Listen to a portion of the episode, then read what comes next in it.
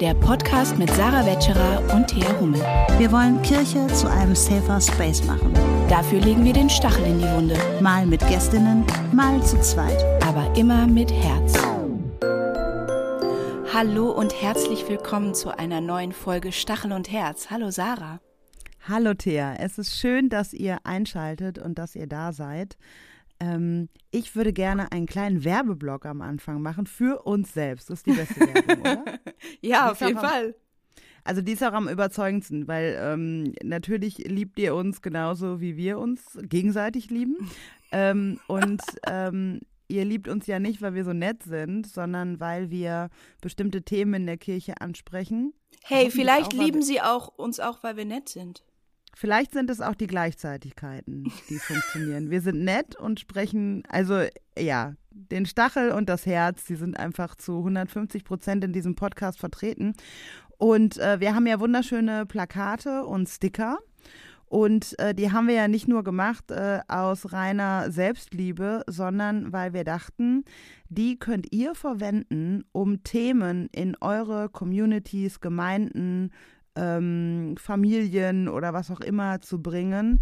Themen, die ihr selber nicht als Thema einbringen wollt und die wir für euch einbringen, damit ihr an der Basis über manche Dinge ins Gespräch kommt. So wie zum Beispiel in diesem Monat über den Black History Month oder auch über die Forumstudie zu sexualisierter Gewalt in der evangelischen Kirche.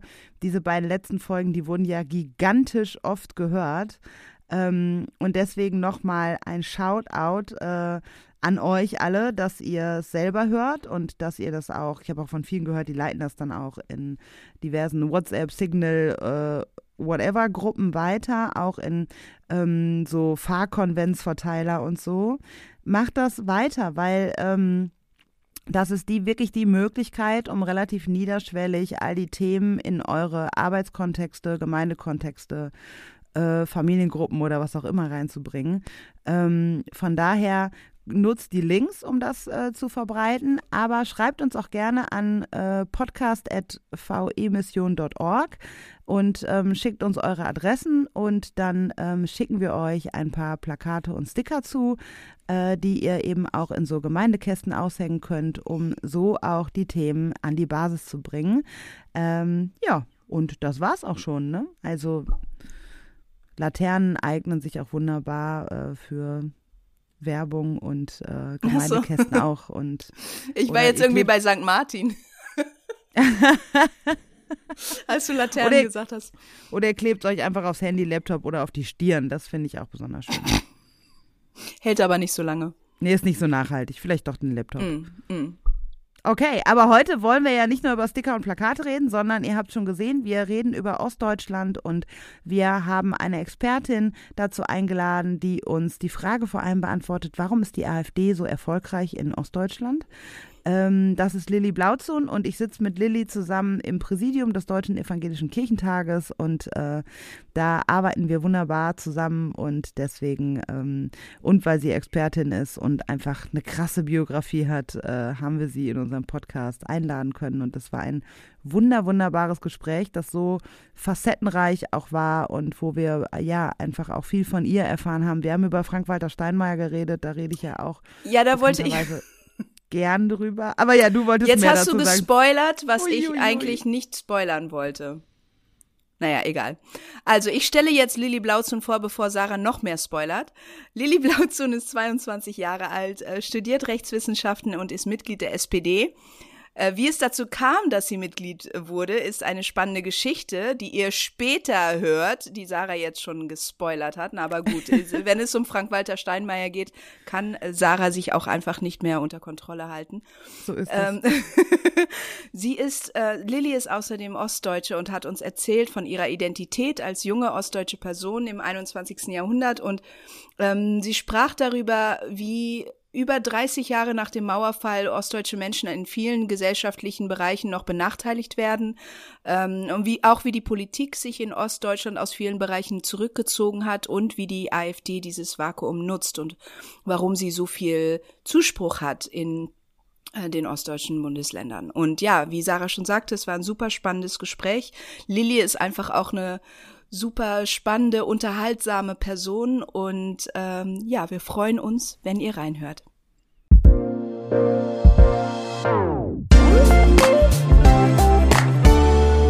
Lilly, und da bist du auch schon. Schön, dass du da bist. Herzlich willkommen bei Stachel und Herz. Hey, ich freue mich sehr. Wir starten mit einer Einstiegsfrage. Sie, wir werden sie auch alle drei beantworten. Und zwar, was ist für dich typisch deutsch?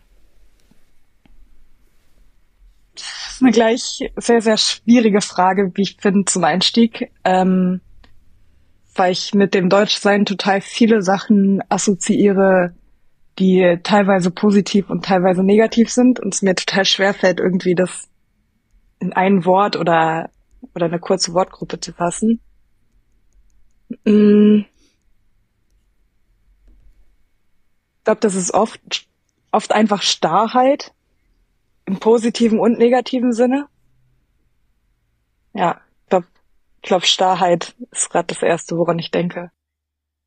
Ich denke ja an äh, Senfgläser, ähm, weil ich habe mit meinem Opa, als ich mein Buch geschrieben habe, überlegt, ähm, was ist so typisch deutsch? Und äh, da sind wir auf die Senfgläser gekommen, die wir als Wassergläser benutzt hatten. Und äh, das lese ich immer bei meinen Lesungen vor und das ist immer besonders schön, weil mein Opa ist mittlerweile verstorben und irgendwie habe ich dann immer so ein bisschen das Gefühl, der ist noch so ein bisschen bei allen Lesungen dabei.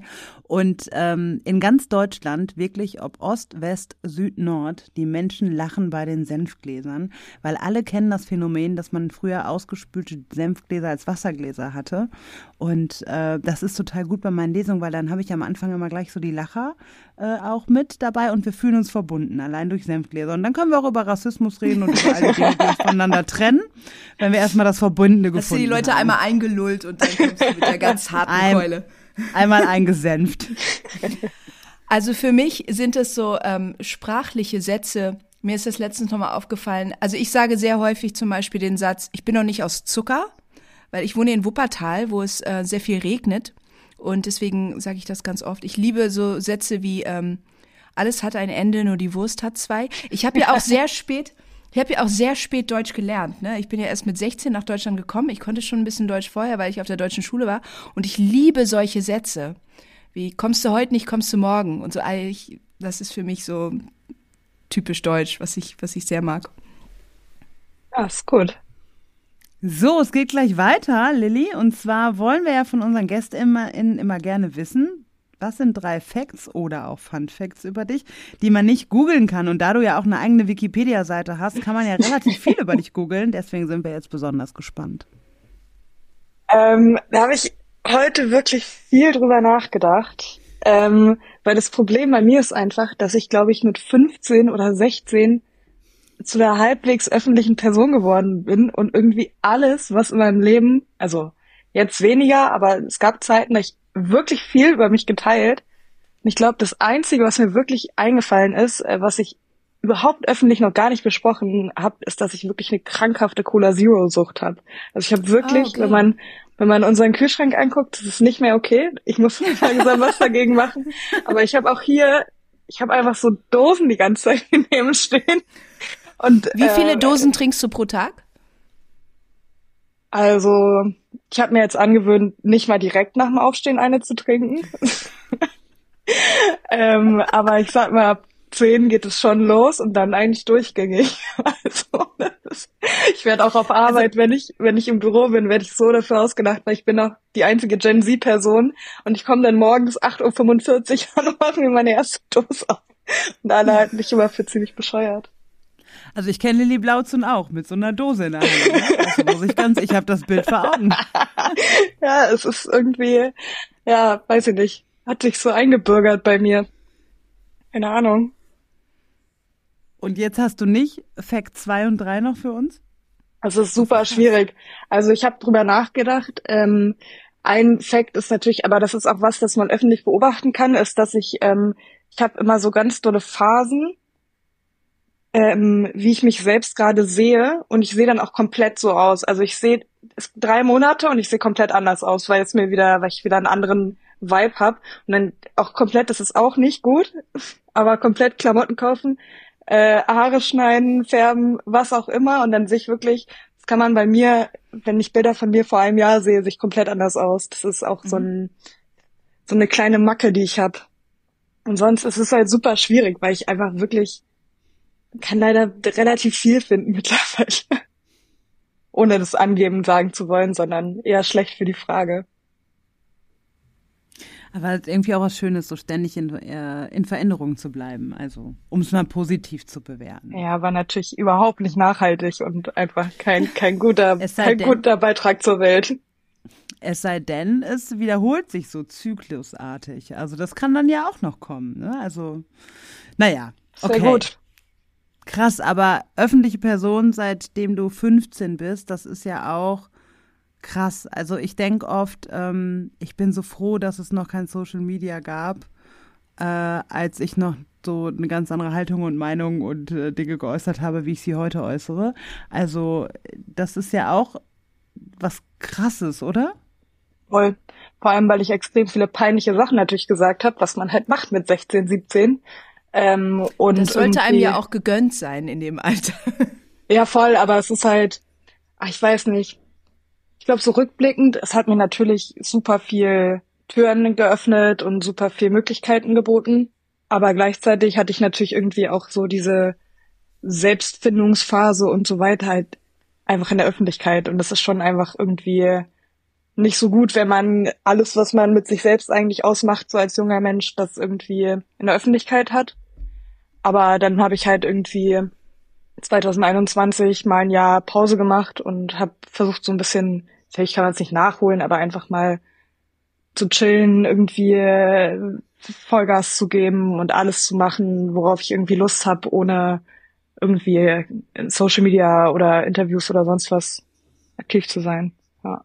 Wie ist es denn dazu gekommen, dass du mit 15 zu einer Person des öffentlichen Lebens gekommen, geworden bist? Also das hat ähm, damit zu tun, dass ich äh, der SPD beigetreten bin, ähm, weil ich in so einem Jugendparlament war, in, seit ich zwölf war, nicht weil ich irgendwie Politik machen wollte, sondern weil ich eine Party organisieren wollte. Und dann habe ich ein Praktik, es war so eine die Ü11-Party, später Youngstyle-Party in Ludwigslust nice. in Mecklenburg-Vorpommern, Shoutout. Ähm, und da wollte ich, die wollte ich mitorganisieren. Deshalb habe ich mich in dieses Jugendparlament reinwählen lassen, ohne dass ich wusste, was ich da eigentlich machen muss. Ähm, und dann habe ich irgendwie da Kommunalpolitik so ein bisschen kleiner Ebene betrieben, so Skateparks renoviert und so war schon ziemlich cool. Und habe dann ein Praktikum gemacht beim Landtagsabgeordneten von der SPD und habe da Frank-Walter Steinmeier kennengelernt. Ähm, oh, oh, da wird Sarah jetzt ganz hellhörig. sprachlos. Deswegen liebe ich Lilly so. Auf jeden Fall habe ich ihn kennengelernt. Und ähm, ich hatte damals schon, ich habe leider irgendwie, also was heißt leider, ist eigentlich auch cool. Ich hatte auf jeden Fall eine zu große Schnauze dafür, dass er der Außenminister war und ich irgendwie 14. Und äh, ich habe gerade so einen Russland-Austausch gemacht. Das hat man bei uns einfach über die Schule gemacht. Ich war eine Zeit lang da in der Schule und bei uns waren auch Leute. Und äh, irgendwie hatte ich das Bedürfnis, mit ihm halt das Thema Russland zu diskutieren, obwohl ich keine Ahnung hatte. Ich war einfach so, ja, ich bin da hingeflogen. Mit dem Außenminister. Ja.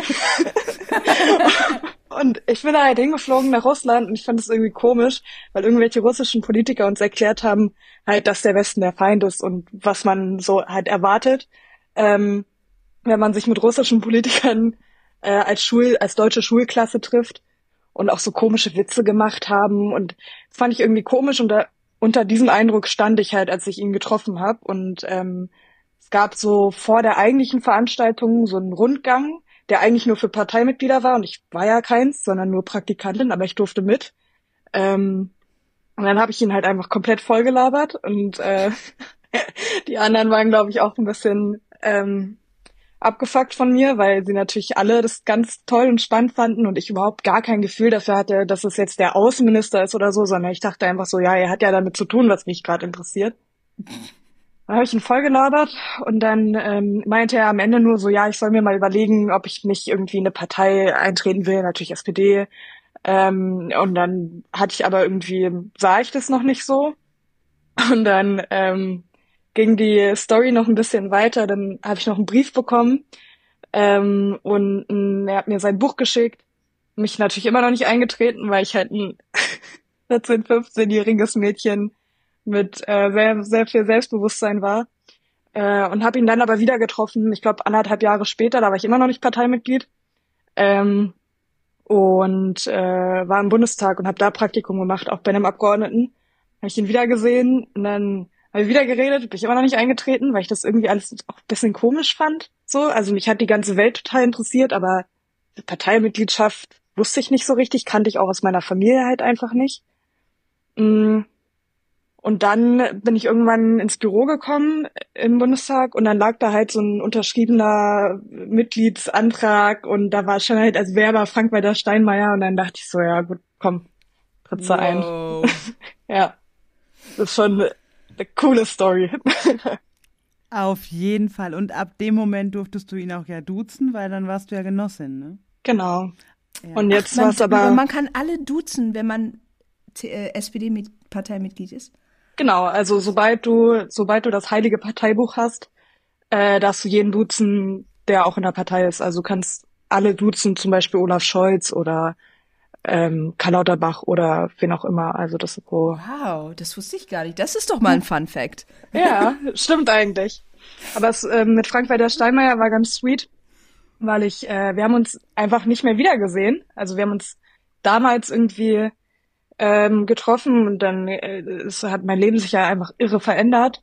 Er ist aber Bundespräsident geworden und ähm, als Person, die eher in Parteikreisen unterwegs ist, hast du natürlich mit dem Bundespräsidenten nicht so viel zu tun, weil er ja neutral ist und eher so Erwachsenenaufgaben macht.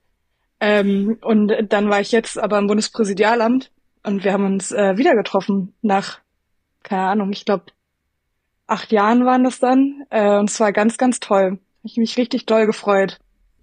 Oh, das klingt nach einer Liebesgeschichte. ich habe ich hab Pippi in Sarah ist so neidisch.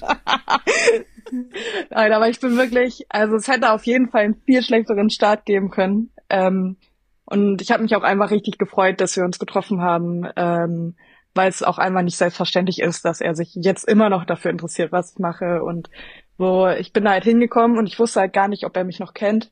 Und dann kam halt schon das Protokoll an von ihm. Gibt da immer so Mitarbeiter, die darauf achten, was man macht und dass man auch schön aufsteht, wenn irgendwie der angekündigt wird und so kam dann direkt zu mir und war so, ja, der Bundespräsident erinnert sich auch noch, freut sich total. Und dann war ich so krass. Hätte ich halt auch nicht, also ist auch nicht selbstverständlich. So nach acht Jahren. Aber ja. jetzt für mich ähm, nochmal, also du ähm, hast Praktika gemacht, unter anderem im Bundestag. Ähm, Frank-Walter Steinmeier hat dich in die Partei geholt. Ähm, aber warum bist du dann zu einer Person der, ähm, der Öffentlichkeit geworden? Also was ist dann da passiert? Also oder war das es einfach? Hm, nee, ich habe irgendwie, ich bin super aktiv auf Social Media geworden, weil ich in dem Praktikum, von dem ich gesprochen habe, ähm, in dem ich auch Parteimitglied geworden bin, hat mich mein damaliger Praktikumschef gefragt, ob er sich Twitter holen soll. Und ich kannte Twitter, ja, weiß man, dass es das gibt, aber ich war selber nicht aktiv. Und dann bin ich, habe ich mich da angemeldet und bin ich komplett süchtig geworden äh, und habe einfach krass viel auf Social Media gemacht und das hat auch ganz gut funktioniert. Also, weiß ich nicht, ich habe Follower bekommen und irgendwie konnte ich coole Leute treffen und so. Ähm, und dann ist es halt so ein bisschen, hat sich das entwickelt, dann habe ich für verschiedene Leute gearbeitet und dann kam halt so 2019, also als ich 18 war, nenne das immer so ein bisschen so eine Hype-Phase. Das war schon einfach ziemlich doll. Also ich bin irgendwie in jedem war halt, der SPD ging es ziemlich scheiße und alle haben nach dem Gesicht gesucht, was man dagegen setzen kann. Auch die Medien, dann sucht man ja immer, oh, was kann man jetzt kommunizieren? Die Partei sieht eigentlich scheiße aus und irgendwie muss man was dagegen setzen und ich wurde halt irgendwie medial auserkoren als die Nachwuchshoffnung, was natürlich in dem Moment voll überwältigend und auch cool war, aber jetzt nach, also rückblickend völlig irre einfach. So, aber genau, das ist so der, der Kurzbett. Aber wie cool, dass du dann auch ähm, 2021 gesagt hast, okay, jetzt nehme ich mir auch ein Jahr raus. Also, äh, weil das stelle ich mir dann auch total schwierig vor, wenn man einmal auf so einer Welle ist, dann äh, zu sagen, okay, nee, jetzt komme ich, weil ich habe also ich habe auch einfach einiges verpasst, ähm, beziehungsweise ähm, will jetzt auch mal einfach mein Leben leben, ohne Tausende von Menschen daran teilhaben zu lassen. Und es ja auch, also die Menschen haben ja nicht nur Teil daran, sondern die Menschen kommentieren es ja auch und ähm, machen sich ihr Bild. Und das, das ist ja auch ein enormer Druck, den du da hattest, seitdem du 15 bist und jetzt bist du 23? 21. Ähm, 20, ja, krass. Also, und hast gerade deine Jura-Examensarbeit abgegeben. Äh, herzlichen Glückwunsch übrigens. Also, es ist ja nicht so, dass du dein Leben nur auf, dass du dein Leben nur auf Twitter verbracht hättest. Ähm, genau. Ja, aber es war auch super wichtig für mich. Also, es war krass, weil du, ich habe halt nicht nur vom einen auf den anderen Tag, ohne das mit vielen Leuten zu besprechen, einfach mich komplett aus dem Social Media Leben verabschiedet, sondern ich habe halt auch beide Jobs gekündigt. Also ich hatte zwei Jobs, habe ähm, in einer Agentur gearbeitet und damals für Manuela Schwesig. Ähm, und ich habe beide einfach gekündigt zum gleichen Tag und äh, habe einfach irgendwie als studentische Hilfskraft in der Kanzlei in Berlin angefangen, weil ich dachte, dass das jetzt der Weg ist, um wieder klarzukommen. Ähm, habe ich dann auch schnell in den Sand geschossen, aber ähm, ja, war trotzdem, glaube ich, alles sehr, sehr gut, dass ich das gemacht habe, weil ähm, ich äh, war natürlich ein krasser Schritt, aber es hat mir auf jeden Fall geholfen und würde sagen, dass ich jetzt auch mit dem ganzen Thema Öffentlichkeit und ich mit mir selbst umgehe, auf jeden Fall sich dadurch total verändert hat und auf jeden Fall zum Positiven. Hat das auch, wir haben dich ja eingeladen, auch um über ostdeutsche Perspektive und so zu sprechen, ähm, auch, auch über die AfD und so, da kommen wir aber auch äh, später noch zu. Würdest du sagen, dass dein Leben, was jetzt irgendwie mit 22 auch schon fast eine Biografie für eine 30-Jährige hätte, Minimum, ähm, würdest du sagen, dass all das, all diese Gleichzeitigkeiten, dann habe ich noch zwei Jobs gehabt, da habe ich Twitter gehabt, da habe ich Jura und äh, Instagram bist du ja auch, da sieht man übrigens die schönen Fotos mit dir und Frank Walter. ähm, und äh, können wir auch mal noch verlinken. Frank Walter kann man immer mal verlinken. Ähm, Würdest du sagen, das hat auch was mit deiner ostdeutschen Biografie zu tun? Boah, weiß ich gar nicht, weil bei mir ist es so, dass ich dieses ganze Thema Ost-West schon einfach krass in der Familie verankert habe. Also ich habe ähm, meine Mama ist Ostdeutsche und äh, alles, was dazugehört an Familie, ist auch Ostdeutsch. Und mein Papa ist Westdeutsch und alles, was dazu gehört, ist Westdeutsch. Und ähm, das ist bei mir immer so gewesen, also ich bin bei meiner Mama aufgewachsen und ähm, es war halt immer so, dass meine Mom war halt nie so, dass sie irgendwie mich getriezt hat oder irgendwie gesagt hat, ja, keine Ahnung, du musst das und das machen, du musst studieren gehen oder so. Bei uns hat von der Seite aus niemand studiert, also es war überhaupt nicht normal. Und ähm, es war eher so, dass meine Mom immer gesagt hat, so ja, okay, wenn dir das hier zu viel wird, ich sehe das ja alles, die hat immer, wenn ich irgendwie im Fernsehen war, hat sie sich auch Sorgen gemacht, weil sie natürlich immer war auf mein Kind und macht zu viel. Und es ist, war natürlich auf jeden Fall auch zu viel. Ähm, aber sie war dann halt immer so, ja, du kannst alles sofort quitten und einfach zurückkommen nach Ludwigslust und Krankenschwester werden. Das hat meine Mama mir so oft gesagt, dass sie immer war, muss es nicht, wenn es zu viel ist, auch zu meinem Studium, das sagt sie mir bis heute, wenn es zu viel ist, komm, zu, du kannst zurückkommen, also muss ich auch nicht, aber so, ich habe null Druck oder null irgendwie dieses Ding von Gleichzeitigkeiten von ihr mitgegeben bekommen. Und natürlich habe ich trotzdem das auch bei ihr wahrgenommen, dass sie immer super viel gearbeitet hat, gleichzeitig Kinder und so. Ähm, natürlich ist das auch was, wo ich sagen würde, dass das wiederum doch was Ostdeutsches ist. Ähm, was zum Beispiel bei mir in der Familie auch total viel Streit immer ausgelöst hat, dass meine, das für meine Mutter total selbstverständlich war, dass sie äh, immer arbeiten gehen wollte, als ähm, mein Bruder und ich zur Welt gekommen sind. Und ähm, das für einen Teil meiner westdeutschen Familie einfach überhaupt nicht, also ging überhaupt nicht, dass Mama arbeiten gehen wollte.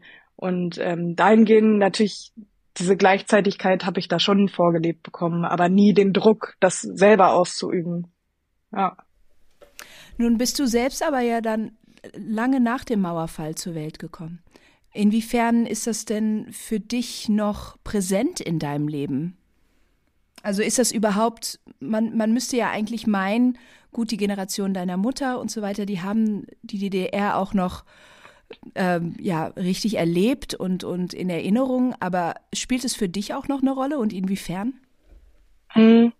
Also ich würde natürlich sagen, dass es auf jeden Fall eine Rolle spielt, weil erstens wachsen, sag mal, wir Kinder auch nicht isoliert von unseren Eltern auf. Also wir nehmen natürlich total wahr, wie die Dinge sehen, äh, wie sie sich unterhalten, ähm, was es auch für Ungerechtigkeiten gibt. Also ich habe zum Beispiel immer wahrgenommen, dass mein Vater zum Beispiel viel mehr verdient hat als meine Mutter, so, obwohl Mama auch immer 40 Stunden arbeiten gegangen ist, so und ähm, dass es da einfach solche Unterschiede gibt.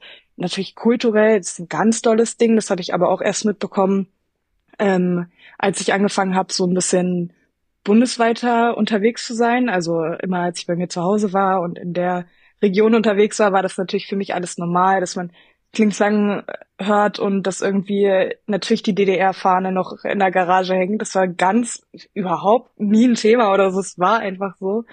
Ähm, natürlich auch, wie man einfach drauf ist. Also ich finde auch irgendwie viele Ostdeutsche einfach, keine Ahnung, ehrlicher.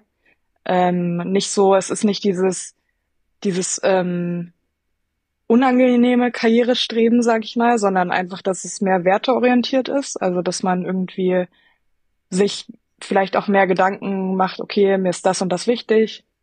Ähm, und das ist mir wichtiger, als jetzt zum Beispiel eine Karriere zu machen, wie man sie sich eigentlich im Kapitalismus vorstellen würde.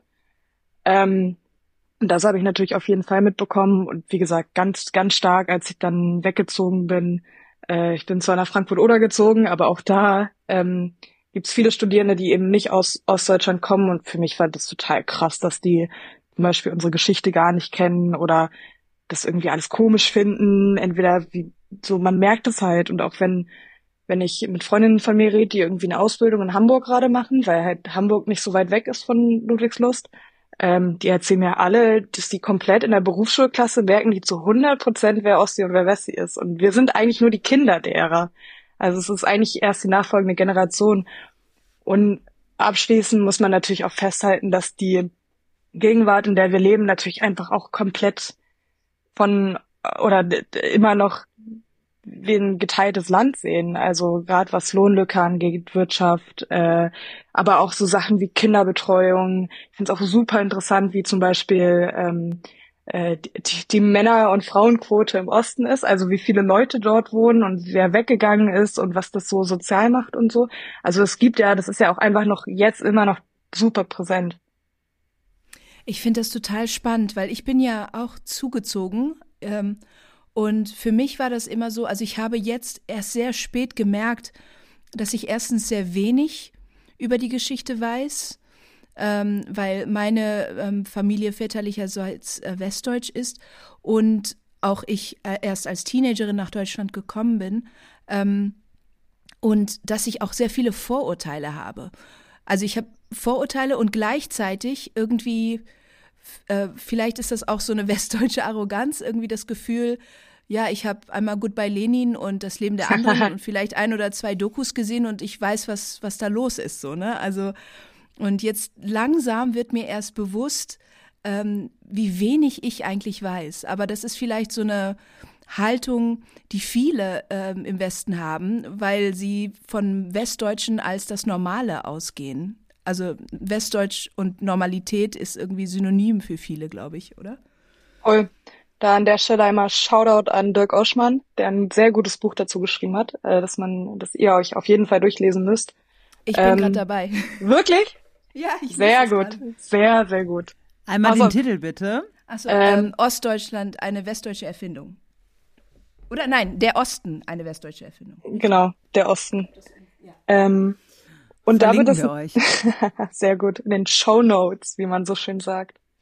Ähm, und da finde ich es eben so schön beschrieben. Der fasst es, finde ich, glaube ich, nochmal ganz gut zusammen, auch für Leute, die eben nicht so krass äh, sich bisher mit dem Thema auseinandergesetzt haben, wie sehr einfach die westdeutsche Perspektive der Standard ist, also in ganz, ganz vielen Bereichen. Ich meine, äh, zum Beispiel auch in der Politik ist es ja so, dass irgendwie, okay, wir achten jetzt darauf, dass zum Beispiel ein bestimmter Prozentanteil ähm, von MinisterInnen ostdeutsch ist, aber die Ebenen dahinter, das zeigen ja auch die Elitenmonitore, sind halt trotzdem noch westdeutsch geprägt. Also ja, ist schön, wenn die Person, die vorne die Rede hält, ähm, irgendwie ostdeutsch ist, weil das irgendwie für die Identifikation super wichtig ist. Aber wenn die Leute, die die Gesetze schreiben, westdeutsch sind, bringt es mir inhaltlich trotzdem am Ende auf jeden Fall weniger, als es sein könnte. Und das ist natürlich auch einfach super frustrierend. Also wir werden ja auch noch über das Thema AfD sprechen und natürlich ähm, ist einfach gerade keine gute Situation, weil es bis auf, ich sag mal, den Ostbeauftragten nicht so viele Bestrebungen dazu gibt, dass es besser wird. Und es ist wahrscheinlich dann auch frustrierend, dann äh, ähm, gesagt zu bekommen, dass, ähm, ja, schaut, schaut euch doch Angela Merkel an. Also, dass dann auch so eine Angela Merkel ähm, als so ein Token herhalten muss von, ähm, als Ostdeutsche kann man es ja doch bis ganz nach oben schaffen, aber dass dann wirklich äh, auch wirklich so, ja, sie ist dann auch tatsächlich die Einzige und im Hintergrund, wie du schon sagtest, ähm, ist das eigentlich nur Fassade. Und auch als Frau, ne? Die arme Angela, die musste ja vieles herhalten. Ja, und vor allem ähm, finde ich das bei Merkel halt so beachtlich, dass sie immer wieder vorgehalten wird. Natürlich war sie eine ostdeutsche Frau oder ist sie eine ostdeutsche Frau. Ähm, aber sie hat das natürlich nie zum Thema gemacht und gerade deshalb wurde sie natürlich auch viel besser angenommen. Also sie hat jetzt in dem ein oder anderen Interview fängt sie langsam an darüber zu sprechen, aber sie hat ja nie aktiv ihre Biografie in der DDR oder ähm, auch die irgendwie die Erfahrungen in der Nachwendezeit oder so, nicht ihre eigenen, aber die der Ostdeutschen, der nie zum Thema gemacht. Die hat ja immer einfach, war eine, also hätte auch, natürlich hatte sie Eigenheiten, die man bestimmt auch ostdeutschen Attributen zuschreiben kann, aber die hätte auch eine top-westdeutsche Kanzlerin sein können. Krass, weißt du, und da merke ich schon, da fühle ich mich auch selber total ertappt, ne? Weil ich bin ja westdeutsch, also ich bin Ruhrpottkind durch und durch. Ähm, und das wäre mir nie aufgefallen so. Also für mich hatte Angela Merkel eine ostdeutsche Biografie aber dass sie das nicht so, jetzt wo du das sagst, denke ich, ja, stimmt, habe ich tatsächlich noch nie was von ihr gehört, aber ist mir selbst nicht aufgefallen. Das ist auch, ähm, ja, und daran dachte ich gerade so, als du geredet hast, wie wichtig das ist, äh, da auch ostdeutsche Stimmen auch ähm, hörbar zu machen und auch, ähm, das ist ja ähnlich wie bei Tokenism auch bei Menschen of Color oder auch, oder auch andere marginalisierte Personen, ähm, auch zu sehen, es gibt auch nicht die eine. Also mhm, auch das ist ja keine homogene Masse an Menschen, sondern auch die differenziert wahrzunehmen. Ähm, und Angela Merkel äh, ist jetzt nicht so, die kann ich, kann zwar nicht für alle Ostdeutschen sprechen, aber eben auch da die Kritik anderer ostdeutsche Stimme zu hören, die zu sagen, die sagen, naja, sie hat es aber auch nie zum Thema gemacht. Ne? Also, und deswegen ist sie auch so durchgerutscht, ne? Ja. Also ist so ein bisschen wie äh, die brave Ostdeutsche, die spielt nach unseren Regeln, also jetzt ein bisschen überspitzt gesagt, ne? Klar, aber war sie auf aber, jeden Fall. Ja, ja. Und ich finde, bei dem ganzen Thema ist halt auch so absurd, weil wenn man sich anguckt, es ist ja nicht nur, wenn man sich zum Beispiel die sogenannten Eliten anguckt, es ist ja einfach nicht so, dass zum Beispiel, keine Ahnung, wir haben bundesweit zu wenig Ostdeutsche, sondern wir haben ja auch in Ostdeutschland selbst, das ist völlig irre, in Ostdeutschland selbst, wenn man sich in Brandenburg äh, die Führungsebenen anguckt, sind die westdeutsch besetzt. Das ist völlig, mein Kanzler an der Uni und mein Präsident sind beide Wessis. Meine Vermieterin, irgendwie große Teile der, ich sag mal, Staatssekretär im äh, Referatsleiterin und so weiter, gibt's ganz viele super interessante Zahlen zu.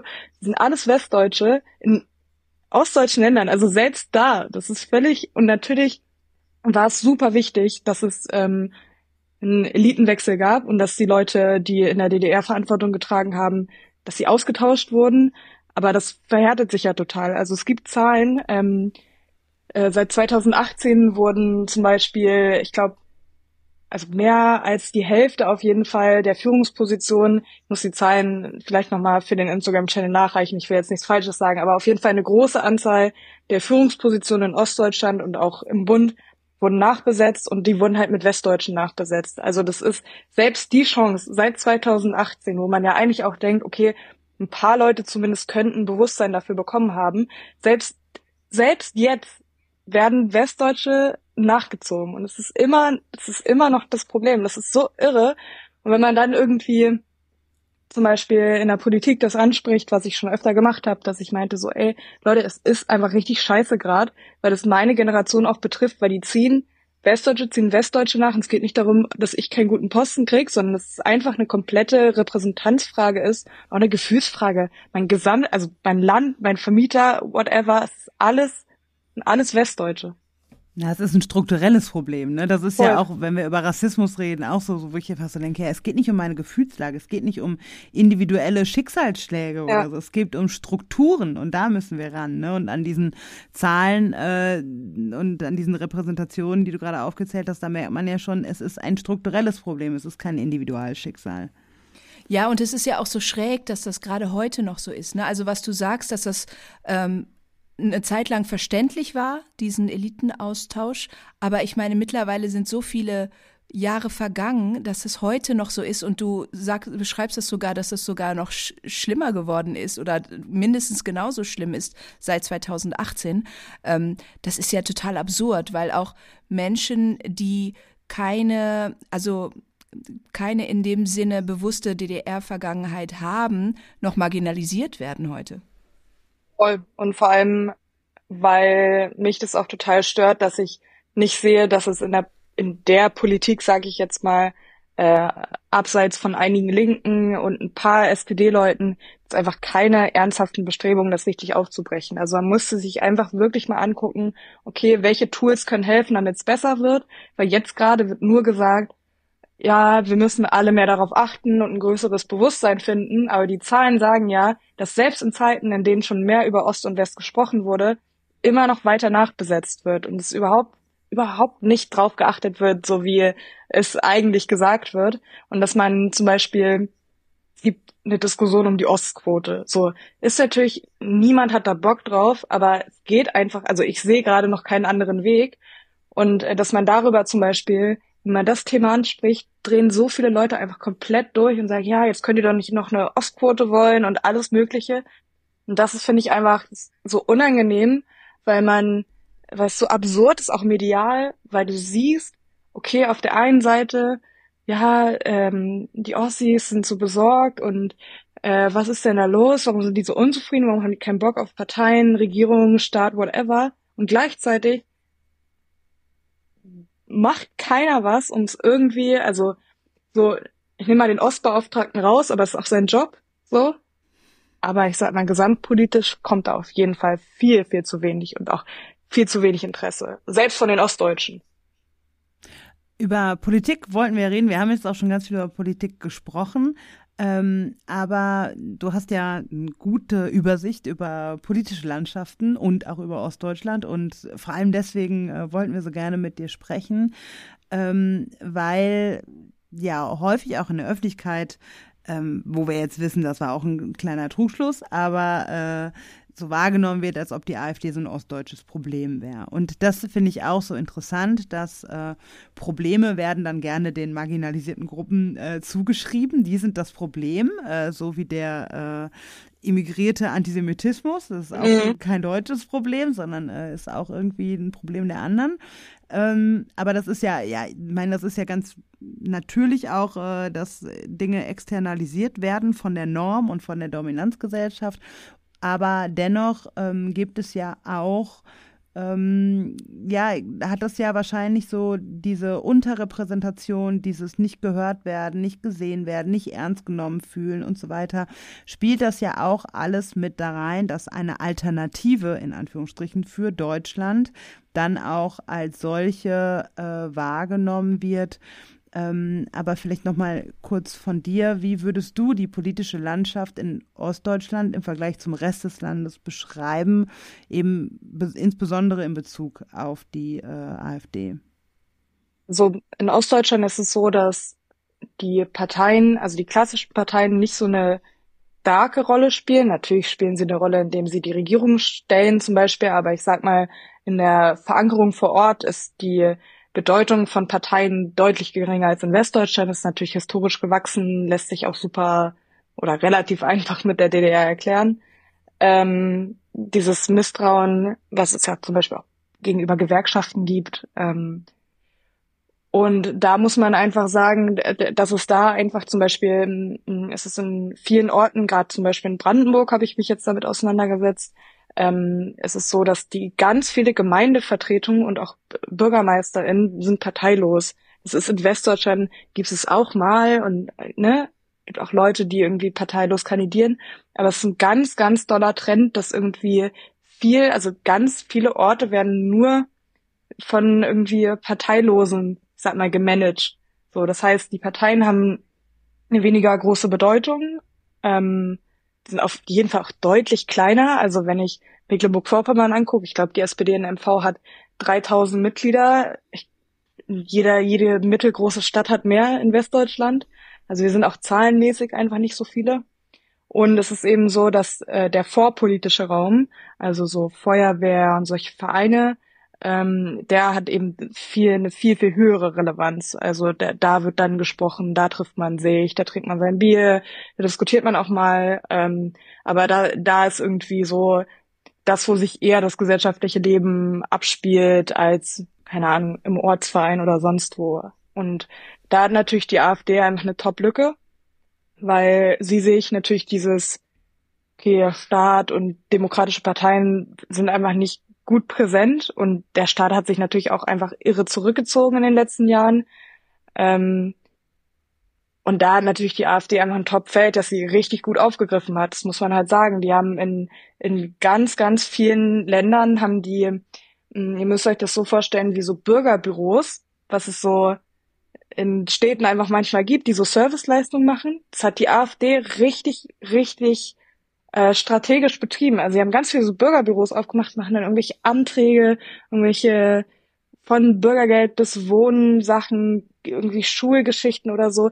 Also so richtig Service, Service AfD. Ähm, das haben die richtig, also es ist natürlich, es hat halt funktioniert und ähm, das haben die halt ganz, ganz intensiv betrieben, dass die einfach in die Fläche gegangen sind, gesagt haben, gut, der Staat ist nicht hier, demokratischen Parteien sind nicht hier und jetzt, gehen wir da rein und sagen auch nicht direkt, wir wollen irgendwie alle Leute, die anders aussehen als wir, abschieben, sondern machen erstmal schön hier ein paar Anträge und freunden uns mit den Leuten an und können uns so natürlich viel, viel besser an der Fläche verteilen ähm, als anderswo.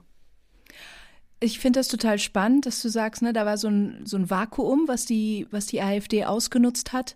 Aber können wir noch mal einen Schritt zurückgehen und ähm, woran liegt das? Also, dass das mit den Parteilosen und dass der Staat so eine geringe Rolle spielt und, und, und, und dass die Leute da wenig mit in Berührung kommen. Also vielleicht so ein paar historische, ähm, kulturelle Faktoren, die dazu geführt haben können. Dass es dann letzten Endes dazu, also klar, ich verstehe, dass du sagst, ne, das ist sozusagen, der Staat hat sich zurückgezogen und deswegen ist die AfD da rein. Ähm, aber vielleicht auch noch mal so ein bisschen geschichtlich, kulturell, ähm, was hat dazu geführt? Mm, es gab ja in der DDR einfach ein ganz, also es war natürlich ganz staatlich organisiert, aber ein ganz anderes soziales, berufliches, wirtschaftliches Zusammenleben, als wir das jetzt irgendwie in unserem jetzigen System kennen. Also man hat ja viel, viel äh, mehr ähm, mit sich, mit anderen, auch mit staatlichen Strukturen. So, das war alles nicht gut, aber der Staat war auf jeden Fall sehr präsent. Natürlich überpräsent und zu viel gemacht, aber er war halt da und es ist halt irgendwie so ein bisschen die Gewöhnung gewesen, ähm, ohne es irgendwie negativ bewerten oder irgendwie bewerten zu wollen, aber es war halt einfach so und ähm, dann kam halt die Wende und die Wende lief halt einfach, viele sagen zum Beispiel, dass die Wende an sich nicht das Problem war, sondern dass die Nachwendejahre einfach völlig völlig in die Hose gingen und das überhaupt komplett falsch gemanagt wurde von vielen ähm, und dass das eher so der der Kritikpunkt ist, weil da dann eben ähm, zum Beispiel vieles viele ostdeutsche Biografien äh, einfach per se verteufelt wurden, weil sie ostdeutsch waren. Also nicht mal, weil sie irgendwie krass in der Stasi aktiv waren oder sonst wo, sondern einfach, weil sie Ostdeutsche waren, in irgendeiner Weise diskriminiert wurden. Ähm, natürlich irgendwie das ganze Thema Treuhand und so weiter. Also es sind ja alles irgendwie Faktoren, die natürlich eine bestimmte Anzahl von BürgerInnen einfach von dem System so ein bisschen entfernt haben, weil es natürlich einfach wurde einfach nicht gut mit den Leuten umgegangen. So. Und dann zieht sich das natürlich weiter. Jetzt sind wir in einem System, in dem irgendwie Gelder nicht dafür aufgewendet werden, dass jeden Tag überall Busse fahren und auch so, ich sag mal, kleinere Sachen, woran man vielleicht auch bei Daseinsvorsorge und so weiter erstmal nicht so denkt. Aber es sind natürlich alles Faktoren, die dazu führen, dass du auf dem Land, bei mir in Mecklenburg-Vorpommern, kannst du bei meinem Opa, kann ich irgendwie mit zwölf Trecker, äh, Trecker überall fahren, weil ich weiß, kommt eh keine Polizei. Und da ist halt einfach nichts. So, und du bist komplett auf dich allein gestellt. Du siehst irgendwie, okay, komisch, die in Berlin führen da irgendwie ihre Diskussionen und so, aber es ist halt einfach, es ist schon so, dass ich auch sagen würde, dass, glaube ich, viele Politiker sich das so ein bisschen zu einfach gemacht haben in den letzten 30 Jahren. So, und dass es jetzt langsam ein Bewusstsein dafür gibt. Es gibt natürlich gute Leute und schlechte Leute, aber ja, es ist natürlich ein super mehrdimensionales Problem, das man da irgendwie beleuchten muss. Ich glaube, das ist auch so eine westdeutsche Arroganz, dass man davon ausgegangen ist, dass die Ostdeutschen ja nichts anderes gewollt haben können, als so westdeutsch, also sich so dem, dem Westdeutschen anzugleichen. Voll, und es ist natürlich auch, Sarah? So, ist ja auch wieder so eine Parallele, ne? Also äh, auch EuropäerInnen haben ähm, die Idee davon, dass äh, alle anderen Menschen dieser Welt so werden wollen wie die weiße eurozentrische Norm. Also das äh, ist ja ein Phänomen, was irgendwie auch öfter auftritt und irgendwie in Menschen, glaube ich, angelegt ist, die der, ohne das jetzt entschuldigen zu wollen, ne? Mhm. Ähm, aber so betrachtet irgendwie Menschen, die der Norm angehören, das impliziert auch irgendwie, dass man das Gefühl hat, jeder will so werden wie die Norm. Ähm, und, und das ist ja echt auch, ja, interessant, dass es so diese Parallelen gibt. Sorry, Lilly, du wolltest was sagen. Ja, und das ist mir, was ihr gerade angesprochen habt, ist mir eben so wichtig. Und das sage ich auch immer, wenn ich irgendwo über das Thema spreche oder Artikel schreibe oder so, dass es mir überhaupt nicht darum geht. Ich finde immer dieses, diese Angleichung so unangenehm, weil es geht mir nicht darum, ich will nicht sein wie der Westen. So, ich will nicht, dass es hier so wird wie, weiß ich nicht, an Teilen Westdeutschlands. Es ist wie kulturell, wirtschaftlich, was auch immer, wie mit Leuten umgegangen wird. Ich finde es unangenehm. Und deshalb finde ich, es, für mich ist es viel, viel wichtiger, dass wir uns gemeinsam Gedanken darüber machen, wie generell ein besseres Deutschland aussehen kann und nicht, dass die Frage ist, okay, wie gleicht sich Ostdeutschland, Westdeutschland an, sondern wie machen wir das alle gemeinsam besser, dass es mehr Leuten besser geht. Und das finde ich nämlich immer so komisch in dieser ganzen Diskussion. Klar, bei den Löhnen dann gibt es Sinn, sich erstmal daran zu orientieren, aber das kann ja auch nicht, auch, auch was in Westdeutschland gezeigt wird, ist doch nicht gerecht. So, das ist halt irgendwie einmal, finde ich, eine Diskussion, die man da einfach ein bisschen größer führen kann und auf jeden Fall überhaupt nicht so, dass es darum gehen soll, dass irgendjemand sich irgendwie an irgendwen anpassen muss oder so. Wie würdest du sagen, kann man dieses Vakuum, was da ist, äh, was die AfD versucht hat zu füllen, was wäre jetzt so unsere, unsere gemeinschaftliche Aufgabe, dieses, dieses Vakuum zu füllen? Wie kann man eigentlich darauf wie kann man darauf reagieren? Ähm, was kann man Menschen anbieten? Was, was, wie kann man Orientierung bieten?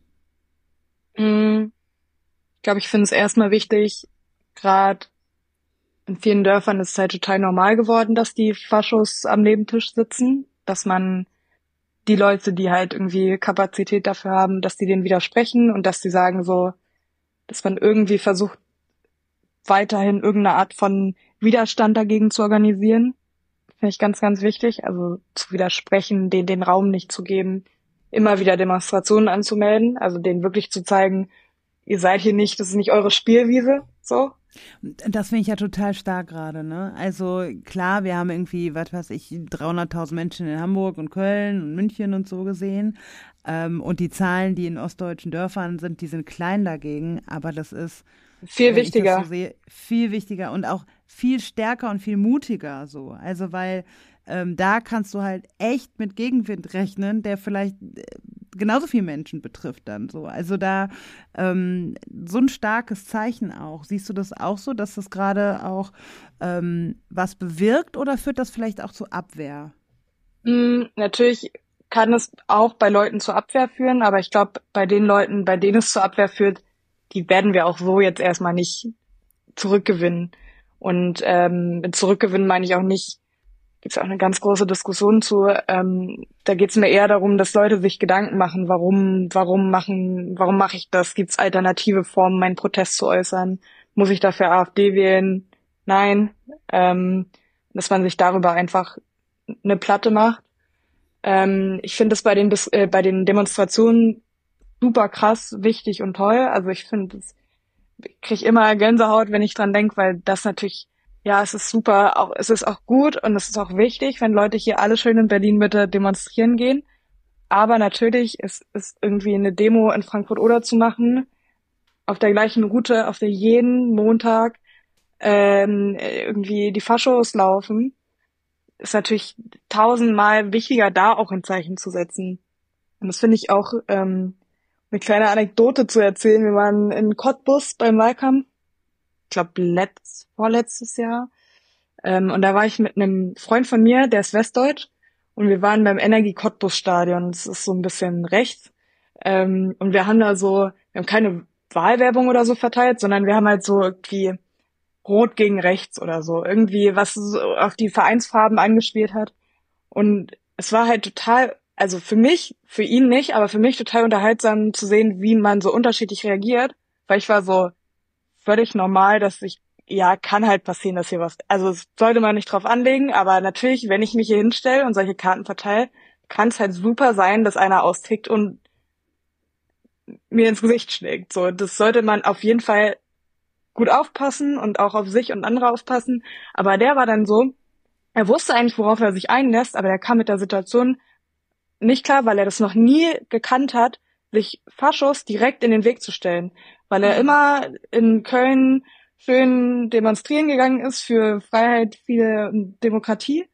Aber er das nie gekannt hat und das, ich, natürlich kann man das nicht von jedem erwarten, aber ich fand das so eine interessante Beobachtung, wie das für uns war noch ein paar Freunde mit, war so ganz normal, klar, ich stelle mich jetzt hier hin und verteile das und irgendwie morgen ist Oberbürgermeisterwahl und wir wissen nicht, ob ein Nazi gewinnt. So natürlich stelle ich mich jetzt hier hin. Und er war, er wollte das nicht verteilen, weil er so Angst hatte, weil er einfach überhaupt nicht auf diese Situation klar kam und es für ihn so.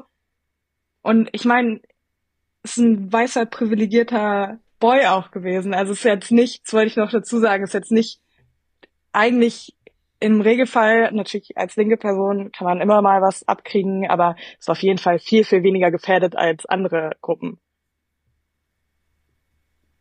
Ja, ich musste so daran denken, weil, also das Rot-Weiß Essen-Stadion, ich glaube, es hat aber auch, es, also Rot-Weiß Essen könntest du auch mit äh, Rot gegen rechts stehen ja. am Stadion. Ähm, es ist auch viel so die Fußballszene, glaube ich. Ähm, die, ja, wo ich auch, also ich, ich würde jetzt als ähm, Sarah würde ich, ich würde nicht mal ins Stadion gehen, geschweige denn.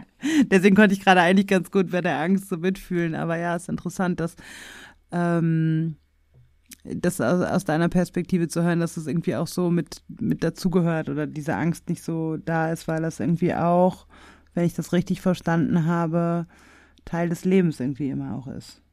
Klar, wenn du anfängst in, im Osten, ich sag mal auf jeden Fall linke oder Mitte-Links-Politik zu machen, ist natürlich damit konfrontiert und du wächst ja auch einfach ganz anders damit auf. Also das ist super, erstmal ist es super normal, dass irgendwie jeder hat einen Fascho in der Straße und irgendwie, das ist halt einfach irgendwie, keine Ahnung, das war halt irgendwie so ein ganz komischer Teil meines Lebens immer. Also ähm, dann wurde irgendwie ein paar Häuser weiter, hat ein Landtagsabgeordneter gewohnt und dann war es halt einfach so, dass irgendwie auf sein Haus geschossen wurde. Das ist völlig irre von irgendwelchen Nazis so. Und es war halt aber so irgendwie in der Gesamtheit einfach so, ja, schon schlimm, aber ich weiß nicht. Ich glaube, das ist auch total über, also es ist überhaupt nicht gut da abzuhärten. Ähm, aber es ist irgendwie so ein, einfach irgendeine Art ähm, keine Ahnung, Teil vom politischen Engagement, wenn man, ich sag mal, generell im Osten unterwegs ist. Ein Kumpel von mir zum Beispiel ist auch in der Öffentlichkeit, ähm, auch linker Aktivist und der, ähm, der muss ganz doll aufpassen, dass nicht sein Wohnort irgendwo irgendwo aufgeführt ist, weil er mittlerweile so viele Morddrogen hat.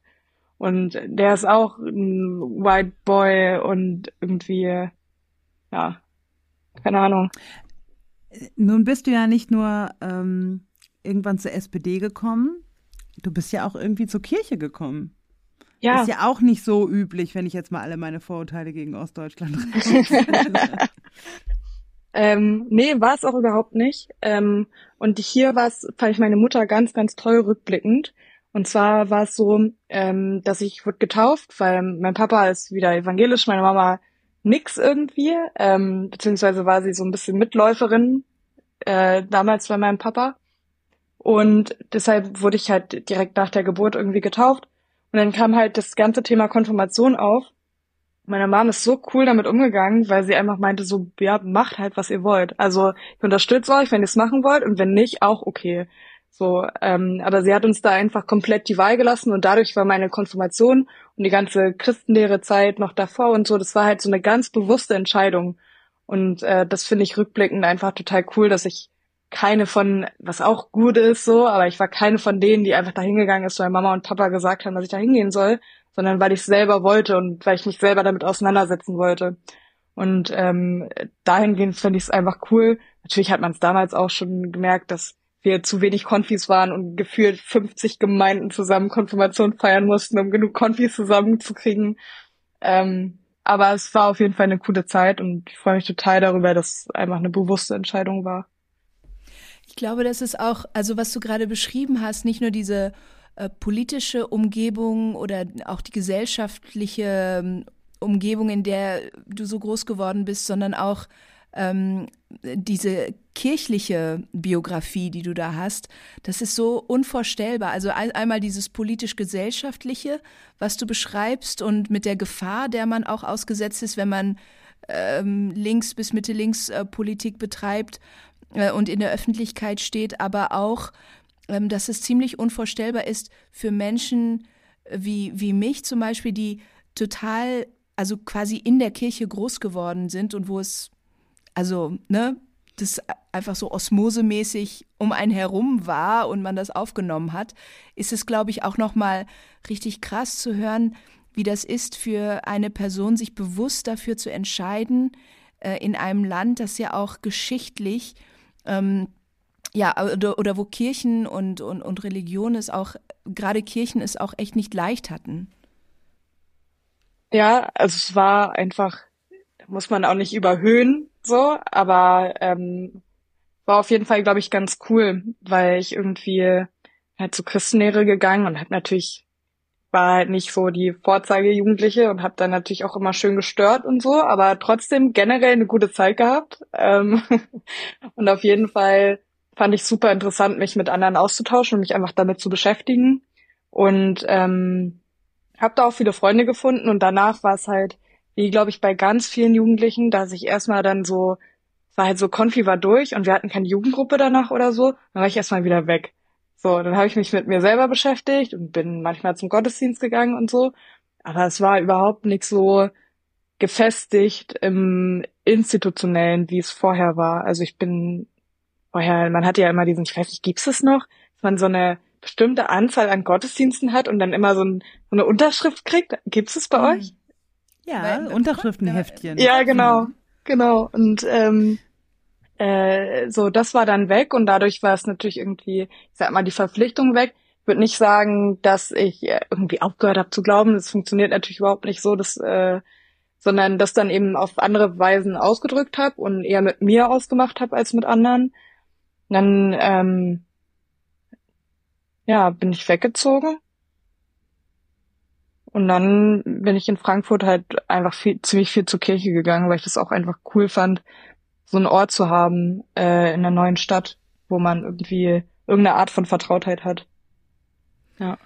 Wie würdest du denn sagen, ähm, beeinflussen deine Erfahrungen bei den Jusos und auch dein Glaube deine persönliche Perspektive auf politische Themen?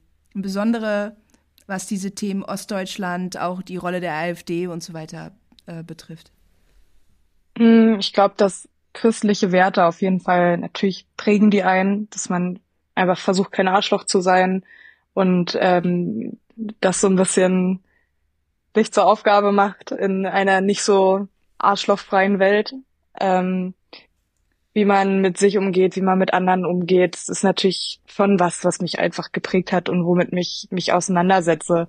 Unabhängig jetzt davon irgendwie, weiß ich nicht. Natürlich haben die Jusos, da war ich auch immer, gibt's jetzt nicht so viele Leute, die irgendwie bekennende Christen sind oder so. Das ist äh, gerade natürlich in, in der linken politischen Szene eher ein, ein Ausnahmeding, wenn nicht sogar meistens es einfach die Leute sind, die dann wirklich so groß geworden sind mit irgendwie Pastoreneltern oder so. Ähm, also da war es schon immer irgendwie, weiß ich nicht, ich der Aussiedler. Ähm, aber ja. Würdest du sagen, das ist ja auch gerade so eine Debatte bei den äh, Demos, die es gibt gegen rechts, ähm, wenn ähm, vor allem Leitende äh, in der Kirche dann auch vorn stehen bei Demos und was sagen oder auch äh, dazu posten oder so, dann kommen ja auch oft so ähm, äh, merkwürdige Debatten darüber, ob Kirche und Politik zusammengehören und äh, ob das denn so sein darf oder nicht. Ähm, nun ist das beides alleine schon in deiner Person ziemlich tief verankert, aber würdest du sagen, Kirche und Politik äh, sollten zusammengehören, dürfen zusammengehören, können zusammengehören oder äh, lieber alles schön getrennt? Also Kirche und Politik auf jeden Fall. Mir ist es super, super wichtig, dass die Kirche politisch ist. Deshalb bin ich zum Beispiel auch beim Kirchentag, um da ähm, meine Perspektive einzubringen. Ähm, Kirche und Staat sich natürlich anders, dass man das getrennt hält, ist mir wichtig. Ähm, aber dass die Kirche an sich politisch ist und dass auch ähm, die Politik sich damit auseinandersetzt, was für eine Bedeutung die Kirche hat. Natürlich sind christliche Werte jetzt auch erstmal was, das sich viele Politiker mal anschauen könnten. Ähm, aber da ist es mir schon, schon ziemlich wichtig, dass wir uns da, weil ich meine, wenn man sich anguckt, was für eine gesellschaftliche Macht die Kirche eigentlich hat, sowohl institutionell, wenn man sich anguckt, wie viele, wie viel Grund und Boden Kirchen in Deutschland haben und was wir damit anstellen könnten für unsere Gesellschaft. Natürlich ist es da super wichtig, dass die Kirche da auch politisch oder ähm, auch achtsam denkt. Mm. Und gleichzeitig finde ich es auch einfach wichtig, dass wir auch jetzt gerade in Zeiten, die für viele Leute, glaube ich, einfach nicht so gut sind. Also passieren halt einfach viele schlimme Sachen dass wir da auch den Raum bieten, den, glaube ich, gerade Leute, viele Leute einfach ähm, gebrauchen können. Also wir sehen ja auch, dass zum Beispiel so, ich bin ja als guter Gen Z ganz viel auf TikTok unterwegs, ähm, dass natürlich so manifestieren und äh, irgendwie sehr esoterische Sachen sind natürlich super, super gehypt gerade, weil Leute einfach irgendeinen Umgang mit dem suchen, was irgendwie alles passiert. Also ich glaube, dass die Kirche die Macht, die sie darauf noch hat oder oder auf die Leute noch hat, ähm, oder auch den auch einfach den Raum, nicht mal Macht. Es geht nicht nur um Einwirken oder so, sondern auch einfach Raum zu bieten, äh, sich auszutauschen und einfach so ein bisschen auch für die Leute da zu sein in Zeiten, die einfach sehr sehr verwirrend und komisch sind. Ja, auch irgendwie so Trost, Hoffnung, Seelsorge zu schenken. Voll. Ähm, da machen so spirituelle Coaches tatsächlich einen besseren Job als die Kirche, denke ich ganz, ganz oft in letzter Zeit, weil ähm, auch wenn ich nicht auf TikTok bin, äh, als, als gute Generation über dir, ähm, ist es so, dass ich das schon sehr, sehr wahrnehme und äh, tatsächlich äh, finde ich auch gar nicht alles davon so schlecht, sondern denke ganz oft eher, ey, das kann die Kirche auch, warum machen wir das eigentlich nicht? Also warum sind wir eigentlich nicht für die Leute da? Also und, und auch das ist ja eine Form von Politik. Mhm. Ähm, und das wird meiner Meinung nach auch ähm, irgendwie komisch getrennt gesehen, was ich gar nicht so getrennt sehen möchte, weil, also wenn ich mir alleine ähm, Jesus anschaue, wie Jesus auf Menschen zugegangen ist, dann war immer alles dabei. Also mhm. Äh, um es mit Bonhoeffer zu sagen, dem Rad in die Speichen zu fallen, äh, klare Positionen zu vertreten, ähm, sich den Menschen zu wenden, die am Rande standen, aber auch der seelsorgerlich liebevolle Blick für die Menschen da sein. So. Und, mhm. und das ist für mich eigentlich auch alles, was ich äh, politisch sehe und ähm, was politisches Handeln ist. Deswegen finde ich es, ja, ich persönlich finde es manchmal ein bisschen schräg, was da so äh, getrennt gesehen wird, was ich gar nicht getrennt sehen kann, weil es so ineinander verwoben ist, dass ja. ich es merkwürdig finde. Aber nun gut. Aber Wie, das ist ja, ja. gerade das Schräge auch, dass es gerade auch häufig ähm, innerkirchliche Stimmen sind, die sagen, mhm. Kirche sollte sich mhm. da raushalten. Ne? Mhm. Also man könnte ja eigentlich meinen, dass es ähm, sozusagen die, die Welt da draußen sagt, hier, man mischt dich hier mal nicht ein und so, kümmere dich um dein Kerngeschäft. Aber der, eigentlich sind es in der Regel eher ähm, Stimmen innerhalb der Kirche, die sagen, Mensch, jetzt, äh, ne, mischt die Kirche sich da, ist die Kirche so politisch und so und ähm, sie sollte sich eher ich sag mal jetzt ganz plump irgendwie auf Jesus konzentrieren, so ja. ohne dann und dann komplett ähm, auch auszublenden, wie politisch äh, Jesus auch war. Mhm. Ja, das ist natürlich komplett einfach konstruiert, weil wie Sarah schon gesagt hat, ich finde das ist nicht trennbar. Also das ist halt irgendwie von den Themen, von den Werten, von der Auseinandersetzung mit sich und anderen und der Gesellschaft ist natürlich komplett politisch. Also ich finde es eher eher komisch, wenn man das, weil ich meine, was bleibt denn noch übrig dann? Dann können wir, okay, wir können den ganzen Tag über Tod reden und über über, weiß ich nicht, ähnliche Themen, die sich die Leute dann wünschen. Aber es ist natürlich, was bewegt uns denn gerade? Also. Was wünschst du dir denn, Lilly? Was wünschst du dir denn von der Kirche? Also gerade so, wie siehst du die, die Rolle von, von der Kirche über all die Themen, die wir gerade auch angesprochen haben, über die Situation ähm, fehlender, mangelnder ostdeutscher Repräsentation, aber auch äh, Vertretung, ähm, die, die, die Rolle der AfD, die, den, ein, den extremistischen Tendenzen der AfD ähm, und so weiter. Wo, was, was wünschst du dir diesbezüglich von der Kirche? Oder vielleicht auch, ich meine, wir sitzen ja beide zusammen im Präsidium des Kirchentages auch. Was wünschst du dir vom Kirchentag? Ähm, was sind da deine Ideen und Wünsche zu? Mm, also vom Kirchentag, um das können wir schneller abarbeiten, äh, wünsche ich mir auf jeden Fall, dass natürlich äh, die vorbereitenden Strukturen ähm, ostdeutscher werden, weil das ist wirklich, äh, du kriegst da meine Anfälle manchmal mit. Ähm, wenn man sich Projektleitungen und so weiter anguckt, ist das schon wirklich traurig. Ähm, und dann, ja, weiß ich nicht. Ähm, das, das finde ich einfach schade. Natürlich auch mehr Ostdeutsche und auch mehr ostdeutsche Themen auf die Podien. Das ist mir wichtig. Dass wir natürlich auch, natürlich mein Herzenswunsch, äh, mal wieder bald in Ostdeutschland sind mit dem Kirchentag, weil es natürlich jetzt auch eine Road durch Westdeutschland war die letzten und auch kommenden Jahre. Ähm, das ist mir wichtig. Ähm, und auch, dass man sich da nicht dahinter versteckt, dass wir jetzt sagen, okay, unsere PräsidentInnen sind alle Ostdeutsch. Ähm, weil das ja auch manchmal gesagt wird. Ähm, und bei der Kirche ist es so, dass ich mir wünsche, dass die Kirche die vielen Sehnsüchte und Gedanken und auch Sorgen und was alles gerade bei sehr, sehr vielen Menschen und auch mir so vor sich geht, ähm, dass die Kirche einfach aktiv auf die Leute zugeht.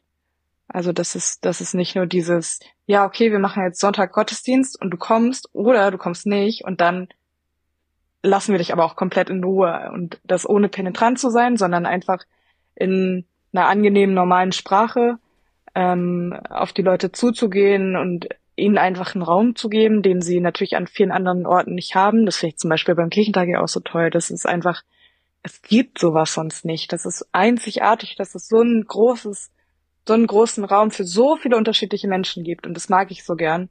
Und das kann die Kirche eigentlich auch sein, ohne, man ist natürlich, muss man ganz doll aufpassen, Kirchentag und Kirche zusammen zu rücken. Ähm, aber das ist mir wichtig und dass die Kirche auch einfach ein ganz, ganz großer sozialer Anker ist. Also, dass man zum Beispiel bei mir in Ludwigslust gab es damals ähm, so Obdachlosen ähm, Frühstücke oder dass man, dass einfach Menschen sich begegnen konnten, die sonst in Teilen der Gesellschaft ähm, nicht so wahrgenommen werden und nicht so ernst genommen werden, dass sie da einfach einen Raum haben. Also dass in der Kirche einfach sich jeder, jeder gesehen fühlen kann. Jetzt hast du eigentlich schon die letzte Frage vorweggenommen. Am Ende laden wir ja immer so ein bisschen zum Träumen ein. Was ist dein Traum von Kirche? Und das klang für mich jetzt schon wie eine wunderbare Vorstellung. Ja, es ist, äh, ich hoffe. Oder, oder möchtest du dem noch hinzu, noch ein bisschen weiter träumen, noch ein bisschen weiter spinnen, so richtig deinen Utopien mal freien Lauf lassen, ähm, was für dich, was für dich, äh, ja, wie dein Traum von Kirche aussieht. Eigentlich klang das jetzt schon ganz gut, aber vielleicht hast du ja noch was zu sagen. Ja, ich hoffe natürlich, dass es keine Utopie ist, sondern dass wir in 30 Jahren eine ziemlich coole Kirche hinkriegen. Ähm, aber eine Sache ist mir natürlich auch noch wichtig, finde, dass sehr, sehr unangenehm, wie Leute, wie wichtig Kirchenleute sich manchmal nehmen. Also gerade für mich als Person, die halt überhaupt nicht aus dem Kosmos kommt, finde ich das irgendwie komisch und unangenehm. Also, weil am Ende ist genau das, was wir eigentlich inhaltlich überhaupt nicht vertreten, ähm, dass man sich, dass man sich wichtiger nimmt oder dass man, dass man äh, ganz, ganz komisch Diskussionen führt, weil man selbst jetzt so wichtig ist, ähm, dass wir auch einfach ehrlich miteinander sind. Also ich finde auch irgendwie dieses, ich komme damit überhaupt nicht gut klar, wenn man dann so, gibt so Diskussionen und dann, weiß ich nicht, müssen wir alle nochmal irgendwie, alle nochmal irgendwie sich was ausdenken dazu, obwohl es vielleicht auch nicht die eigene richtige Meinung ist, sondern nur damit man mal was gesagt hat als Kirchenvertreter. Das finde ich auch irgendwie unangenehm. Ja, ich glaube, das ist einfach, ich glaube, mir ist es wirklich am wichtigsten, dass die Kirche einfach, wie ich eben schon gesagt habe, ein Raum ist, zu dem alle kommen können und bei dem sich alle gesehen fühlen, egal ob, weiß ich nicht, Ost, West, Cis oder nicht Cis, äh, weiß ich nicht, alle, alle Hautfarben, Geschlechter, whatever, einfach, dass man eine gute Zeit zusammen haben kann. Weil sonst der Rest ist ja schon schwer genug. Ich habe jetzt doch noch, äh, es tut mir leid, dass ich das mit den, ich, mir brennt jetzt doch noch eine Frage unter den Nägeln sozusagen. Und zwar, du hast gerade gesagt, in Kirche ist das oft so, die Leute nehmen sich äh, zu wichtig und auch, dass man ehrlich ist und so. Ist das bei der SPD anders? Nee. Oder, weil ich frage mich oft, wenn ich in der Kirche, ich habe ja wirklich, ist wirklich eine ernst gemeinte Frage, weil ähm, ich sitze oft in der Kirche und denke mir, naja, vielleicht ist es auch menschlich, will das selber für mich immer so ein bisschen relativieren und schönreden. Das wurde, das wird natürlich allein durch meine Antidiskriminierungsarbeit ja. äh, zunichte gemacht, weil es ist so nicht und die Kirche ist schon speziell in manchen Sachen und die Forumstudie hat das auch aufgedeckt, dass die evangelische Kirche auch ein, ein Rollenproblem hat mit sich selbst, aber ähm, muss jetzt vielleicht ist die Frage auch unangenehm, aber oder, oder können wir da was von lernen? Klar. Oder? Also ich finde es überhaupt nicht unangenehm, weil ähm, das einfach ein ganz großes Problem nicht nur von der SPD, sondern von der Politik insgesamt ist, ähm, was auch irgendwie, als ich in der Spitzenpolitik gearbeitet habe oder für SpitzenpolitikerInnen gearbeitet habe, ähm, merkt man leider, wie also erstens, wie niedrig das Game ist. Also ich dachte früher immer, krass, es müssen die heftigsten Leute sein, die an Stelle XY arbeiten. Sind sie nicht. Aber dafür können sehr viele Leute sehr gut schleimen und sehr gut einfach, ah, oh, du bist so toll. Und ich finde es immer so, ich nicht, ich finde nichts unangenehmer. Also ich habe immer, egal wo ich gearbeitet habe, ich glaube, ich habe immer einmal lieber zu viel kritisiert und irgendwie, weil ich niemals wie die anderen sein wollte, weil ich das so schlimm fand. Also dahingehend ist, ist Politik überhaupt nicht. Es gibt viele gute Leute und ich würde auch sagen, dass die meisten Leute, die vorne stehen, auch cool sind. Also von den Leuten, die ich kennengelernt habe und auch viele ehrliche Leute und viele Leute, die sich wirklich Gedanken machen. Aber es gibt Leute in der zweiten, dritten Reihe, die fand ich so unangenehm einfach. Also kam ich einfach überhaupt nicht mit klar, weil ich natürlich auch in so einem Umfeld nicht groß geworden bin und das dann, ja, einfach wirklich nicht ehrliche Leute, denen es auch nicht die nicht irgendwie im Kopf haben, okay, was machen wir jetzt hier gemeinsam, damit es besser wird, sondern da die sich im Kreis drehen und noch tausendmal miteinander sich in die Augen gucken und sagen, wie toll sie alle sind. Und äh, also dahingehend äh, sind Kirche und Politik sich, glaube ich, doch manchmal ganz ähnlich. Lilly, und du bist ehrlich, du forderst dich das nicht nur, sondern du warst schon äh, mit 14 Jahren gegenüber Frank-Walter Steinmeier ehrlich und auch heute äh, hast du uns ehrlich Rede und Antwort gestanden. Ähm, ich danke dir wirklich sehr. Ich danke dir äh, für deine Ehrlichkeit, für deine Expertise, für dein Teilen. Ähm, danke, dass du hier warst und so vieles mit uns ja, geteilt hast und mit hineingenommen hast in eine ostdeutsche Perspektive, die äh, auch mir teilweise fehlte und wo ich sehr dankbar bin, auch von dir zu lernen. Danke, ich fand's ganz, ganz, ganz, ganz herrlich bei euch. Ja, danke Lilly und euch auch, liebe HörerInnen, vielen Dank fürs Zuhören. Seid gut zu euch, seid gut zueinander und wir hören uns beim nächsten Mal. Tschüss. Ciao. Ciao. Dies war ein Podcast der Vereinten Evangelischen Mission. Wir hoffen, die heutige Folge hat dir gefallen und zum Weiterdenken und Nachfragen angeregt. Falls ihr Fragen an uns habt oder uns Feedback geben wollt, freuen wir uns sehr darüber. Schreibt uns auf Instagram oder ganz klassisch per E-Mail an podcast.vemission.org. Weitere Informationen findet ihr auf www.rassismusundkirche.de. Mit dem Podcast wollen wir dazu beitragen, Kirche zu einem sichereren Ort zu machen. Daher versuchen wir, unterschiedliche Perspektiven hörbar zu machen und wissen gleichzeitig, dass wir nie alle Perspektiven abbilden können.